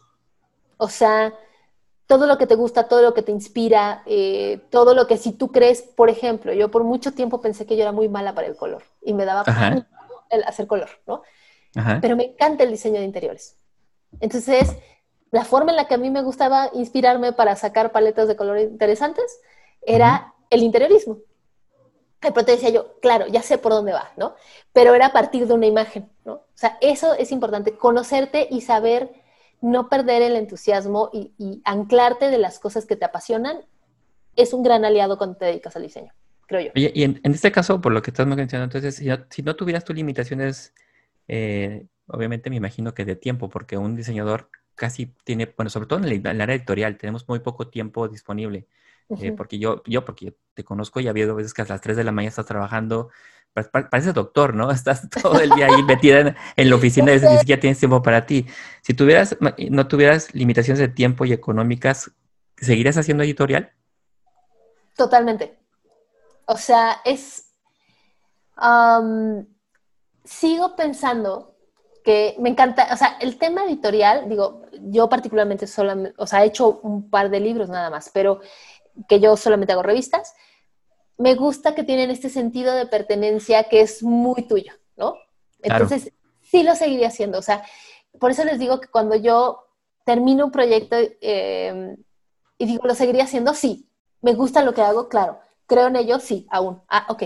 ¿Por qué? Porque el diseño es tan generoso que podríamos hacer esto cualquier otra cosa. O sea, yo respeto mucho a mis colegas que por ejemplo, como tú que hacen cosas, que han explorado muchas áreas del diseño, la gente que hace publicidad, claro, también se desvele, también todo, pero, pero siento que en el momento en que tú sabes, como que sientes que aún vale la pena. Por supuesto que tienes noches de, noches de desvelo, uno de pronto sacrifica, yo tengo una hija, entonces eh, darte cuenta que te has perdido de cosas, ¿no? O sea, un montón de cosas, ¿no? Este, desde que yo, por ejemplo, yo les digo a mis amigas, yo no tengo grupos de mamás, ¿qué es eso? ¿No? Este, no, pues aquí sí tiene grupos de mamás, pues está padrísimo. O sea, sí, la vida transita desde un lugar distinto, pero creo que el secreto está en, en que, por ejemplo, a ella ahora, ella ahora tiene 11 años, y ella se involucra y de pronto viene y opina, me dice, mamá, esa portada no me gusta. Y yo, pero ¿por qué no te gusta? ¿No? Claro. ya, está entrenada, días. Por supuesto. Y es exigente, es público exigente, ¿no? Entonces, cuando te das cuenta que aún vale la pena, o sea, que aún te apasiona, que aún hablas de ello y, y, te llena el corazón, pues es por ahí, ¿no? Como todo, como, todo, como todos los amores, pues, ¿no? Entonces, eh, sí, o sea, yo, yo sigo pensando que, que sí me dedicaría a esto, totalmente. Y en la actualidad, por ejemplo, si tú tuvieras que preferir, ¿qué prefieres disponer de más? ¿De más tiempo o de más dinero? ¿De más tiempo o de más dinero? Ay, es una pregunta con mucho truco, pero pensaría que de más tiempo, por supuesto. O sea, porque lo que me pasa, el mundo se va haciendo más amplio, ¿no? O sea, lo que sucede con los años es que uno quisiera tiempo, pues sí, para los hijos, pero para uno como para el desarrollo personal, pero para el desarrollo profesional, pero para los amigos, para los que se van lejos, para viajar, pues también necesitas dinero para viajar. O sea, creo que lo, sí, definitivamente sería tiempo, pero también creo que es muy justo cuando saber hacer pausas en la vida, o sea, saber decir, bueno, sí, está padrísimo trabajar y está padrísimo trabajar intensamente, pero también eh, hay que parar, ¿no? Y hay que parar como justo para valorar todo lo que se tiene y volver a empezar si, si es necesario y si eso es lo que quieres, ¿no? En este caso, tú, Ari, ¿qué es lo que haces diferente que no hacen todos los demás? O sea, ¿qué hace Arisbeth que sea Arisbeth? Mira, eh, creo que buscarme buenos cómplices. O sea, me encanta tener gente con la que yo siempre he pensado, por ejemplo, para el tema del trabajo, yo siempre digo, yo lo único que necesito es un editor de quien agarrarme de la mano. Cuando yo lo único que necesito es una mano, ¿no? ¿Por qué? Porque me gusta llevar proyectos en paralelo, ¿no? Entonces, eh, si tú me preguntas, sería bueno preguntarles a mis jefes si piensan lo mismo, ¿no? Les digo, cuando tomo un proyecto, lo tomo al 100%, o sea, yo no me voy a quedar con nada, yo si hay algo que sé y que te puede ser útil, te lo voy a decir. Y te lo voy a decir porque eh, es como el, el, bien de ambos, ¿no? Entonces, me parece que es eso, que es el, la manera en la que me comprometo en cada una de las cosas que hago, no tan solo en el trabajo, en general, la forma en la que me gusta y disfruto ser es así, ¿no? no, eso me consta, ¿eh, Ari, siempre ha sido así. Desde toda tu vida ha sido así. Yo creo que gracias a eso es lo que has llegado hasta donde he llegado y por eso es que te admiro tanto. Ay, querido, no, mira, sí, es, es muy padre disfrutar, que eso también eh, uno lo aprende con los años, ¿no? Tienes que aprender a disfrutar el momento que estás viviendo. Así, o sea, ese, el que te toca, ese es el que tienes que disfrutar, ¿no? Claro, y, exactamente. Y vivirlo como, como en todo. Yo tengo como recuerdos súper, súper entrañables de proyectos nuestros, donde nos, o sea, me acuerdo que nos salíamos a grabar al bosque las noches, y tenías que esperar a que la luz fuera de tal modo. O súper creativos eran. Por supuesto, pero, pero que, y ahora cualquiera que nos viera diría, ay, qué ridículos. Y nosotros, nosotros era el todo, ¿sabes? O sea, era eso, eso es lo que toca en ese momento. Entonces, porque es lo que te permite, para mí al menos, es lo que me permite como, mantener encendida como esa chispa, te digo, ser como este eterno novato, aunque ya no, no está como en edad de ser novato, pero es lo que te permite seguirte emocionando con las cosas, ¿no? O sea, que, que, que, me parece que hace que esta profesión pues tenga estos locos que pasamos de una parte a la otra del diseño, este, pues con este entusiasmo, ¿no? Que, que sí, es, que sí se requiere, ¿no? Para hacer esto. ¿Cómo crees que tú puedas conciliar mejor tus valores personales con, tu trabajo? O sea, obviamente hemos hablado de lo que es todo este compromiso, de, toda la parte de, del orden que debes de tener, de la autodisciplina, de ser muy... Eh, es, es, complicado, digo, no, no, cualquiera puede tener ese, ese nivel que tú tienes. Entonces, la pregunta sería eso, ¿cómo puedes conciliar mejor tus valores personales con tu trabajo? Mira, creo que una vez más transita como por esta cosa como de hacer preguntas. Yo hago muchas preguntas, ¿no? Entonces, a veces pienso, ¿qué es lo más, o sea, qué le quiero dar prioridad hoy, ¿no? ¿Qué tiene prioridad hoy? ¿No? Y por supuesto que el tema del trabajo para mí ha sido algo que, ha sido muy gratificante, pero, pero que también uno no quiere perderse en la otra parte de la vida, ¿no? Y cuando te das cuenta que no te la tienes que perder, ¿no? Este, por ejemplo, este, este, tiempo, digo, cuando estamos, ahora mismo que hacemos este programa, pues estamos como, ni sabemos si estamos al final o a la mitad, condenada pandemia que nos tiene a todos así, atorados en nuestras casas. Y aparte cambiando de mentalidad por completo. Por supuesto, pero yo me di cuenta que estos meses los he disfrutado muchísimo porque he conocido más a mi hija y he podido estar más con ella, ella te dice lo mismo, ¿no? Y a veces yo estoy trabajando todo el día, ¿no? Pero pero la forma en la que yo lo alineo es seguir sintiendo que vale la pena. cuando tú sientes que entre lo que das y lo recibe, en lo, sí, entre, lo que doy y lo que recibo en todos los sentidos, aún te vale la pena, estoy en el lugar correcto. O sea, no, no me lo cuestiono tanto, pues, ¿no? O sea, intento, por supuesto que pasas por estas cosas donde dices, híjole, sobre todo muy al principio de mi carrera, donde eh, personalmente tuve costos muy, muy altos, ¿no? O sea, donde no puedes formar una pareja, donde tienes discusiones, donde, eh, pues sí, o sea, yo estaba como muy enfocada en cimentar una buena carrera profesional, eh, de, pues eso es lo que yo creía, pues claro que tienes costos, ¿no? Pero cuando vas creciendo, te das cuenta que no, que la vida no, la vida no es un campo minado, ¿no? O sea, no es una cosa como de exclusión, o sea, no es o tengo esto, o tengo una carrera profesional muy exitosa, o tengo una vida personal, este, como, como muy cercana, ¿no? O sea, o no tengo una, una, relación cercana con mis hijos, no. Uno es todas las cosas a la vez, ¿no? Entonces, eso, eso se llama madurez, me parece. Exactamente, y además tienes que agarrar las cosas conforme vienen, no como tú quisieras que en su momento fuera, ¿no? Claro, claro. Y además, obviamente, pues cosas distintas te dan resultados diferentes, ¿no? Y entonces lo importante es, pues, como siempre, tener claro por qué lo estás haciendo y que a ti te valga la pena. Porque en la medida que esta, esta cuestión, no sé si me parece que, que, no es un tema de género, me parece que ustedes también como hombres se hacen algunas preguntas y uno como mujer, pero uno dice, híjole, ¿será que solamente, o sea, yo a veces decía, ¿será que si yo estuviera todo el día con mi hija y estuviera más pendiente, tuviera mejores resultados en. Y casi siempre mi conclusión era no. O sea, probablemente si estuviera en mi casa estaría absorta en otras cosas. Entonces, eh, cuando te das cuenta que todos los mundos son posibles y todos no se excluyen los unos a los otros, ni las mujeres que trabajamos todo el día eh, están mal, pero también las que no lo hacen están, eh, están mal o están bien, el mundo se hace más amplio. Lejos de reducirse, se hace más amplio.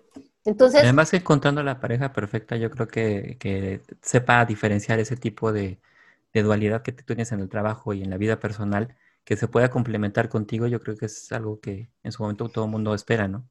Claro, y transita por el respeto. O sea, yo hasta ahora lo que he dado es eso, ¿no? O sea, yo digo, no, pues yo que quisiera, yo lo que quiero es que si te quiero, te quiero ver feliz, ¿no?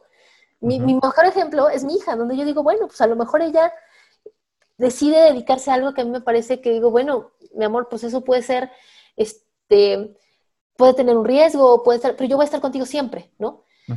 Para mí es igual una pareja, ¿no? Si a ti te hace feliz, si a ti es lo que te, te encanta y te gusta, y a lo mejor toda tu vida este, habías hecho una carrera profesional de ingeniero, pero el día de mañana decides que quieres hacer otra cosa, yo lo que quiero es verte feliz, lo que quiero es que estés bien. Eh, o sea, vivir tu propia experiencia. Claro, es la experiencia de cada uno y es lo que te enriquece como humano y es esta experiencia, como ya les digo, esta experiencia humana que nos lleva a todos a como entender al otro desde un lugar que no que es, que es lo más alejado de quererte controlar o de que las cosas deben ser de un modo, ¿no? Los hombres deben de hacer eso y las mujeres deben de, no, nadie debe de, nosotros hacemos nuestras propias reglas, nos respetamos, nos queremos, nos cuidamos y entonces hacemos un todo mucho más amplio, ¿no?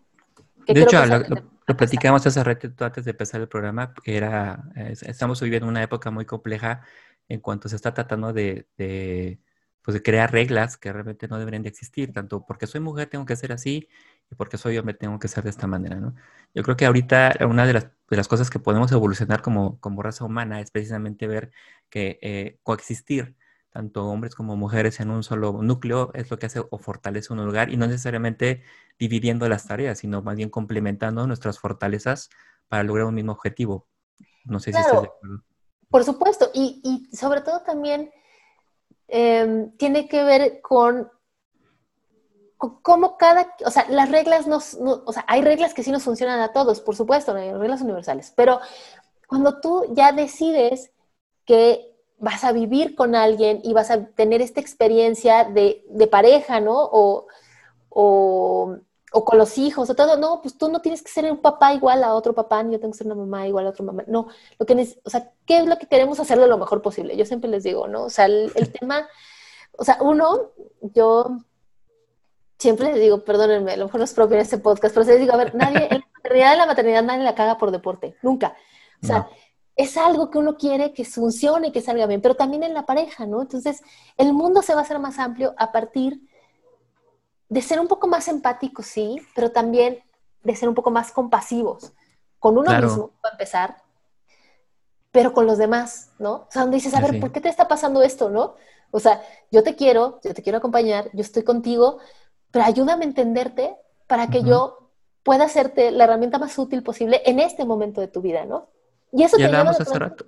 Sí, a rupturas, o, pues a lo mejor de pronto eh, habrá cosas que en ese momento tú, tú, pensabas de un modo y a lo mejor pasan unos años y piensas de otro. Y eso no está mal, ¿no? O sea, no, no, no, eh, me parece que todas estas cosas que pasan por el juicio, digo que es como un filtro en el que, en el que todos nos separamos y entonces pareciera que solo podemos ser una cosa a la vez.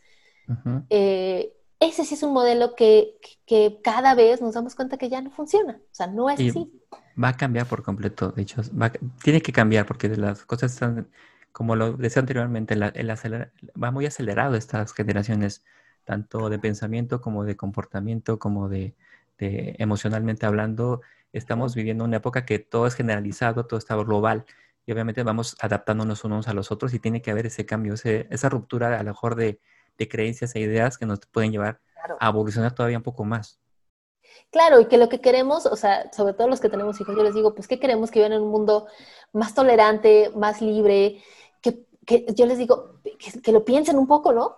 O sea, es más, si hay algo que tú crees que yo me estoy equivocando, cuéntame, ¿por qué crees que no es así, ¿no? Y, yo te daré mi versión y tú tendrás la tuya, ¿no? O sea, ese, esa parte que nos, que nos puede acercar a partir de la diferencia, que no es necesario que pensemos igual, pero sí en la, que en la diferencia nos reconozcamos, me parece, en todas nuestras relaciones puede ser algo que nos, que puede hacer ese ligero cambio, o sea, que suena sencillo, pues, pero a nadie nos Pero no es complicado.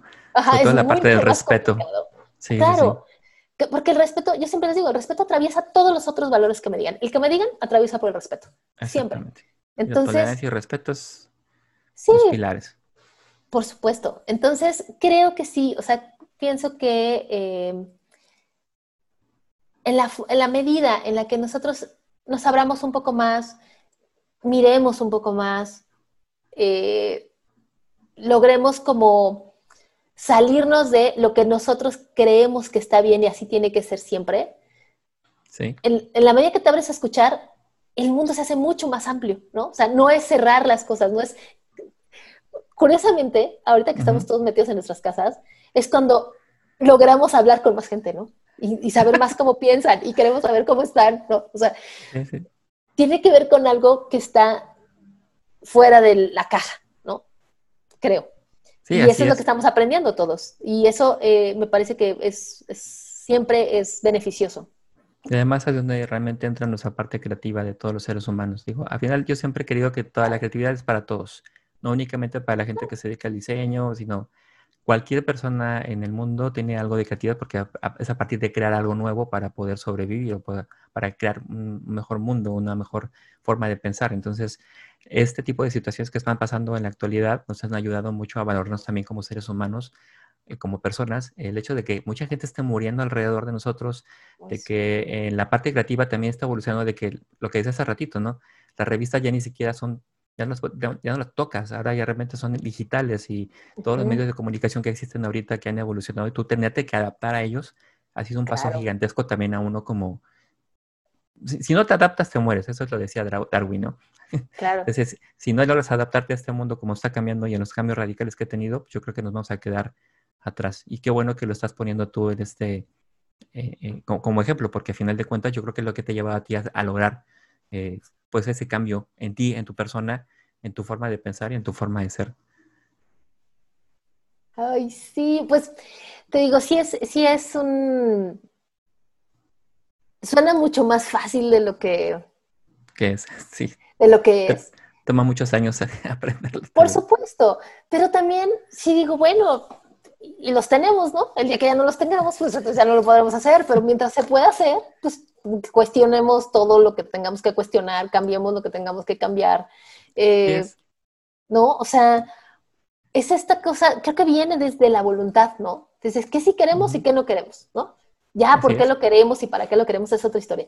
Pero, ¿queremos o no queremos hacerlo? Ah, hagámoslo pues, ¿no? O sea, entonces yo, y yo por eso te digo, me doy cuenta que, que esta profesión y esto a lo que nosotros nos dedicamos, y no importa el camino por el que hayas empezado, ni a dónde querías llegar, y todo, o sea, al final siempre es el camino correcto. ¿Tú crees tú lo que, tú que lo vives más de cerca y cuál crees que es el futuro ahorita del mundo editorial? Ay, mira, o sea, de verdad, si lo encontrara, sería como encontrar el Santo Grial. Mira, te voy a decir qué pienso y lo pienso de esta manera. Me parece que, eh, por ejemplo, hay una métrica interesante con el tema de los libros, ¿no? La gente empezó en los últimos años, empezó el, el, libro impreso, empezó a venderse más, ¿no? El tema de las revistas me parece que lo que va a transitar por un proceso no sabemos cuánto tiempo va a durar. Habrá publicaciones en las que sí se miden totalmente a digital, con información que es, eh, digamos que mucho más rápida, o sea, más dinámica, esta cuestión como, como noticiosa. Sí creo que eventualmente va a desaparecer en un tema impreso, pero creo también que la cuestión del papel pudiera tomar un camino de especialización, o sea, pienso que es como un, un ciclo está llegando como otra vez a, su inicio, ¿no? Y es esta cosa donde lo que tú leas en una revista debe de estar perfectamente fundamentado, donde eh, va a haber un rigor, me parece que todos estamos volviendo a este rigor editorial en diseño y en calidad de contenidos que nos va a llevar a que lo que va a suceder es que lo que tenemos ahora son más plataformas y la información va a empezar como a caer en el lugar adecuado.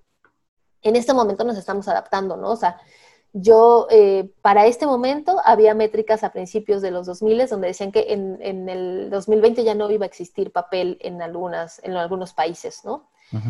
Y la realidad es que sigue, sigue ahí, ¿no? Entonces, eh, creo que el mundo editorial tiene mucho que aportar, no importando la plataforma, a partir de este rigor que lo caracterizó, ¿no? O sea, de si yo lo estoy leyendo en esta publicación es porque está, es un medio verificado, o sea, no hay un fake news, ¿no? que, es ahora eh, lo que se adolece. Entonces me parece que ahora sí que hay larga vida al print, eh, larga vida al tema editorial, por supuesto con una transformación importante, pero sobre todo con un enriquecimiento de las otras plataformas, ¿no? O sea, a mí me divierte y me encanta y me emociona eh, ahora estos videos, pero me gusta la buena calidad de videos, la buena edición, la información donde se condensa y se puede eh, explicar de una mejor manera, ¿no? Y la infografía, por ejemplo, hay unas cosas eh, padrísimas, ¿no? Que, te dejan como muy claro que tienen esta capacidad de abstraer la información y dejártela, eh, pues como, como súper clara, ¿no? Entonces, pienso que muchos elementos del, del diseño editorial van a seguir vigentes por muchísimo tiempo. Se transformará la plataforma, pero, pero esto pienso que va a tener como mucha, mucha cuerda aún. Eso es lo que ¿Cuál es tu futuro, Ari? ¿Qué esperas de aquí a unos cinco años? ¿Cómo te ves? Mira, no, sé, es complicado el ejercicio. Mira, me encantaría, me encantaría hacer que esta marca que estoy ahora, que es Vanidades, verla crecer y verla tomar este lugar eh, tan bonito que tiene, porque es una revista que acompaña en muchos sentidos y es una marca entrañable y es mexicana y, la adoro y el equipo que tengo ahorita estoy como muy emocionada con él. Eh, aunque sea muchos años, me encantaría eh, sí estar en esa revista por un tiempo para poder darle esta vuelta de, esta vuelta de tuerca perdón, que, que le es muy necesaria y generar contenidos padrísimos y espero estar mucho tiempo ahí. Me encantaría también, eh, me veo haciendo libros, me encantaría volver a hacer fotografía, ese es un trabajo para mí. Eh, es como hobby tuyo. Claro, es un hobby y es algo que me encanta. Eh, pero me encantaría hacer libros, la verdad, hacer coffee table, estas cosas que tienen otro ritmo, es un tempo distinto. ahora estoy trabajando en un proyecto de, cocina con, buenos amigos y, me ilusiona mucho, ¿no? Claro, tengo muchísimo trabajo, obviamente, pero, pero me, me, sigo viendo en esto, me sigo viendo en esta profesión y me sigo como, como viendo, adaptándome al tiempo, a lo que me toque. O sea, confío en seguir siendo una eterna novata que me permita eh, seguir aprendiendo y seguir abierta a decir, ok, no sé, no, no tengo mucho tiempo en esto, sí, pero esto particularmente no lo sé, cómo lo hacemos. Sí. Eh, espero que ese, ese espíritu me acompañe por siempre, porque es el que me ha permitido avanzar. No, y además tú tienes pila para mucho rato. Vienes a un ritmo muy acelerado desde hace mucho tiempo y creo que si va, vienes pila para rato. eres, como el conejito Energizer, estás duro y duro. Exacto, no paro. Pero sí, es padre, es padre, es muy adictivo este, este, este medio. Es muy ¿Cuál es la promesa más importante que te has hecho tú en tu vida, a todo esto? Creo que es no rendirme. O sea, el reconocerme en cada una de las cosas que hago y decir, claro, valió la pena, aunque me haya equivocado, ¿eh? Pero valió la pena. Entonces, es eso. O sea, el decir, sí, o sea, como... Eso, como entrarle a la vida con, con el valor y con la energía que requiere. Tú, por ejemplo, que eres una mujer trabajadora, además has sido mujer muy independiente, que eso te ya no, digo, tenemos mucho material para hablar y que nos llevaremos aquí cinco o seis programas porque además de toda la capacidad intelectual que tienes, toda esa cultura que tienes y todas las experiencias que has vivido a lo largo de todos estos años en tu, en tu carrera y de manera personal, nos puede llevar para también, eh, y, créeme, te voy a, te quiero invitar otra vez para ver las por, de la, por la parte de la psicología un poquito más para que te entiendas esta parte de lo difícil que a veces es llevar una vida tanto creativa como la personal. Este, pero eh, eh, la, pregunta es, ¿qué, ¿qué, promesa te haces ahorita de, a, futuro, eh, como tú como persona? además del trabajo, además de, de, la, de, la, forma editorial de que nos, ya mencionabas, de la revista que, quieres verla crecer, porque al final de cuentas yo creo que una revista es como un, niño chiquito, ¿no? Lo ves desde gatear hasta que de repente ya da solito sus propios pasos y de repente se te va y ni modo, sigue la que sigue, ¿no? Claro, no, y, y, además es como partir de un proceso en el que tú la tomas, ¿no? Porque obviamente digo, esta marca tiene como, tiene, de hecho este año cumple 60 años y es como de, no, qué horror, y yo, señores, Squire tiene 110, por Dios, ¿no? O sea, todavía nos falta mucho. Eh, mira, la promesa que yo me hago es escucharme y hacerme caso. O sea, decir, bueno, ok, creo en esto que estoy haciendo todas las mañanas, digo, sí, me gusta la vida que tengo, sí, qué cosas me gustaría cambiar, cambiémosla, ¿no? O sea, es eso, es escucharme, es no, eh, eh, una vez más, es no rendirme, antes de decir, bueno, pues, pues ya aquí nos, aquí así, aquí nos tocó vivir, ¿no?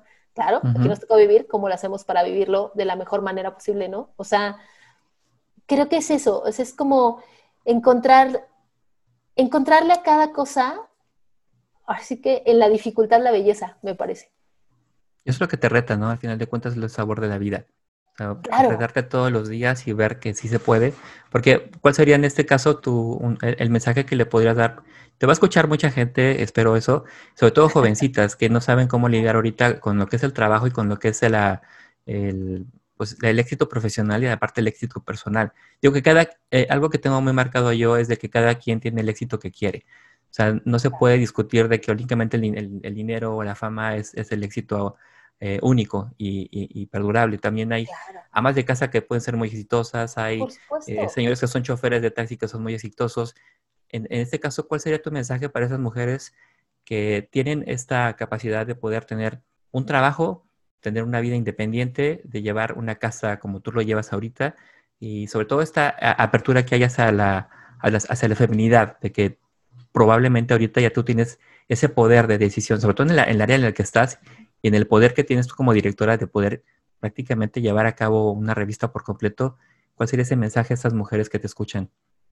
Pues mira, me parece que es como, como ser fieles a sí mismas. O sea, otra vez tiene que ver con escucharte, con decir, ok, para justo lo que decías, para mí, ¿qué es lo más importante en este momento? ¿no?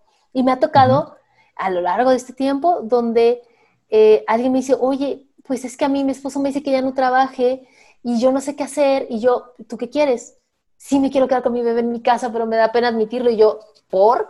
Hagámoslo y después volverás, no pasa nada, ¿no? O sea, creo que será eso, o sea, el, no hay nada que te limite salvo tú misma. O sea, las únicas piedras que te puedes poner son las mismas que tú te pones, ¿no? O sea, es importante, como siempre digo, es buscar un buen compañero de viaje, donde tú puedas sentirte a gusto y decirle, mira, tengo estos miedos, no quiero que pase esto otro, siento que si tomo esta decisión personal o profesional, nos puede impactar de este modo, ¿no? O me puede impactar. Me parece que será eso, o sea, principalmente sería como que se escuchen, que, que no, que, que tengan siempre en la mente que este no es un camino que excluye cosas. O sea, yo lo digo un poco en chiste, pero es así de, a ver, no, señores, si no es que uno camina o más cachicle, no, o sea, uno puede hacer todas las cosas, claro, en un orden, te dará resultados distintos y tienes que asumir esos resultados, pero sí se puede hacer, sí puedes tener este equilibrio, sí eh, estas, esta idea es cuestionense todo. Sí, a lo mejor nos educaron de un modo, sí, ¿no? Más a las mujeres de mi generación. Pero decir, bueno, pero, eh, pero a lo mejor no es que esté mal, pero yo quiero recorrer este camino de otra manera. porque, es válido. Por supuesto. Y, y, que se respeten. ¿Por qué? Porque al final todos somos los únicos responsables de las vidas que tenemos. Ahí sí, ya en la vida adulta somos uno mismo. Ya no importa qué te pasó de chiquito, de grande, de mediano, de que si tuviste, que si no. No, hoy es enteramente tu responsabilidad. Y a partir de eso tienes toda la libertad. O sea, la libertad de elegir, ¿no? De decir, no, pues no, nadie dijo, o sea, que tendría que ser, a lo mejor antes era de ese modo, a lo mejor a mis abuelas les tocó de ese modo, a lo mejor a, mis, a mi madre le tocó de ese modo, pero a mí ya no. Y ahora lo quiero hacer de, otra manera, ¿no? Entonces, sí, es eso, ¿no? O sea, yo les diría, sí hay una parte en la que tendrás que elegir, pero siempre confía en tu elección. Y sobre todo siempre recuerda que pudiste haber elegido una cosa, pero tampoco está escrita en piedra, ¿eh? Puedes cuestionarlo una vez más, ¿no? Y volver a empezar. Y volver a empezar. Y volver a empezar con la compasión, como yo siempre les digo, este ejercicio, que me parece que es un ejercicio de terapia, de hecho, donde cuando tú estás muy eh, eh, como embotado con algo, una situación personal normalmente, eh, te hacen este ejercicio de poner a, o sea, como en alguien en la silla de enfrente, ¿no? Entonces, yo te juro que siempre digo, ¿qué le diría a mi mejor amiga? Así, ¿qué le diría a Katia, que la adoro y que vive en Bélgica? Le diría que no se preocupe, que todo va a estar bien, que sí, que se equivocó, bueno, sí se equivocó, pero ¿y ahora cómo lo arreglamos? Punto. Cuando tú logras salirte, a veces ese ejercicio es, muy útil, porque te das cuenta que cuando lo piensas en ti, la solución es como, como darte más duro, ¿no? Y como juzgarte de una manera, a mí me pasa mucho, como duramente. Pero si yo te estoy escuchando a ti, o estoy escuchando a alguien que quiero mucho, estoy escuchando a mi mejor amiga, le digo, no, a ver, espérate, no va a pasar eso. O sea, oh, bueno, ya pasó, ok, ¿cómo lo hacemos? ¿Qué le diría? ¿Qué consejo le daría? Y ahí encuentran la solución, amigas mías, amigos míos. Claro que sí. Ari, es energizante, es, eh, no tienes la idea de lo mucho que te admiro, lo mucho que realmente representa a mí el hecho de conocer gente como tú. Este, sobre todo esa trayectoria que tienes y desde que te conozco hace muchos años, el verte a ti evolucionar de esta manera, llegar a, donde tú has llegado, la verdad es que eh, mis respetos para lo que has hecho y cómo lo haces. Eh, me gustaría tenerte otra vez conmigo. Ahorita se nos viene el tiempo encima y para no cansar tampoco a la gente, eh, pues me gustaría volverte a invitar más adelante para poder seguir platicando, sobre todo de experiencias propias, ah, también de lo editorial, de lo creativo, cómo te he llevado. Ojalá estés dispuesta, de verdad me encantaría que estuvieras conmigo. De momento, la gente que nos está escuchando, ¿cómo te puede seguir? ¿Cómo puede ver tu trabajo? Ay, soy muy celosa de mi trabajo. Verán, tengo una cuenta de Instagram que ahí van a ver como mucho trabajo de foto personal, disculpen, y son mis dos nombres juntos, ahí les va. Es Asami okay. guion bajo 16. ahí de pronto... guion bajo 16. Exacto. Y, eh, y bueno, pues por ahora, la revista que me pueden ver, pues es en Vanidades. Cada edición que vean afuera, si tienen comentarios, escríbanle durísimo. Ahí siempre me cuentan las chicas de qué nos escriben. Y ahí pueden ver como, como todo lo que estamos haciendo en, en términos editoriales. Está, viene una vuelta muy bonita. Sí, hay un tema muy interesante porque aunque tú no lo ves a las personas, la gente que te está leyendo también está retroalimentando, se está alimentando de lo que tú estás mandando, ¿no? Este, y, es interesante saber algunas anécdotas que después nos platicarás, saber qué ha pasado con estas cartas que de repente le mandan al editor, ¿no? O al, claro. Eh, al ser muy, muy, muy, muy padre. Y sobre todo esta parte también, chicos, que eh, hay gente detrás de todo esto. Yo, hay un ejemplo muy rápido, nada más para terminar, es eh, todo el mundo alaba a George Lucas, todo el mundo alaba a Walt Disney, todo el mundo alaba a todos esos personajes que en su momento tienen empresas tan grandes, pero lo que no se les olvide, chavos, hay gente detrás de ellos que están trabajando arduamente y sobre todo poniendo todo su empeño, toda su creatividad en ello para que esas personas puedan, eh, pues, obviamente resaltar en cuanto a su nombre. En las revistas es igual, hay gente como Arisbet que está detrás de esta revista para que cuando tú llegue a tus manos, tú tengas esa calidad, esa este, expectativa de lo que estás leyendo y sobre todo este, este esta forma de, de, saborear el, el, buen diseño, la buena tipografía, la buena fotografía para que tú puedas, pues, en, cierto modo, descansar de todo tu estrés laboral o de todo lo que estás viendo en tu casa leyendo un, artículo de revista. Entonces, gracias, Ari, por tu trabajo, honestamente. contar una historia, es padrísimo contar historias, es lo que les digo, es lo más divertido que hay. Pero sí, muchísimas gracias, yo encantada estaría, estaré aquí. Y claro que podemos hablar de otros temas, podemos hablar de fotografía, podemos hablar de errores de, todo, de todos y está, hay muchísimo, muchísima tela para donde cortar. Pero gracias, gracias por haberme invitado, gracias por esta plática tan bonita, porque siempre que revisito esos lugares, me doy cuenta que digo, claro, ha valido tanto la pena y por eso sigo tan enamorada de, de esto, de este recorrido, ¿no? Entonces, muchísimas gracias. No, hombre, al contrario, a ti, Ari, te quiero demasiado, no tienes idea cuánto eres de las personas que más admiro en el mundo y las que más quiero por todo eso que hemos vivido juntos, de las tortas que nos comíamos este, en mi casa cuando teníamos mucha hambre y que era para lo que nos alcanzaba, ¿te acuerdas? De los, nachos canadienses deliciosos. De los nachos canadienses. Exactamente. Te quiero, te quiero mucho, que te quiero mucho, mucho. Eh, gracias, está muy bonito este proyecto, te seguiré escuchando, te seguiré. Muchas gracias. Y, eh, y en fin, esperemos estar compartiendo por mucho, mucho más tiempo. Claro que sí, esta amistad es para toda la vida. Así es. bueno amigos, muchas gracias por escucharnos y espero que, este, muchas gracias otra Sari y eh, el próximo capítulo, pues por aquí nos estaremos viendo, ojalá sea de su utilidad. Si tienen alguna pregunta directamente para Arisbet, con mucho gusto, ahí están en, eh, al final el los, eh, las redes sociales están en el correo electrónico. Yo se las haré llegar a ella y en su momento, cuando volvamos a tener este programa, pues hacerlas directamente hacia ella. Si tienen dudas, comentarios, sugerencias, y pues qué mejor que eh, una persona que se dedica a esto al 100%. Gracias, Ari, te quiero mucho. Te quiero más. Bye. Gracias. Bye, bye. Psicología Psicoimagino Creativa. Síguenos en Facebook e Instagram en arroba psicoimagino creativa o envíanos tus dudas y comentarios a psicoimaginocreativa arroba gmail.com. Te esperamos en nuestro siguiente espacio.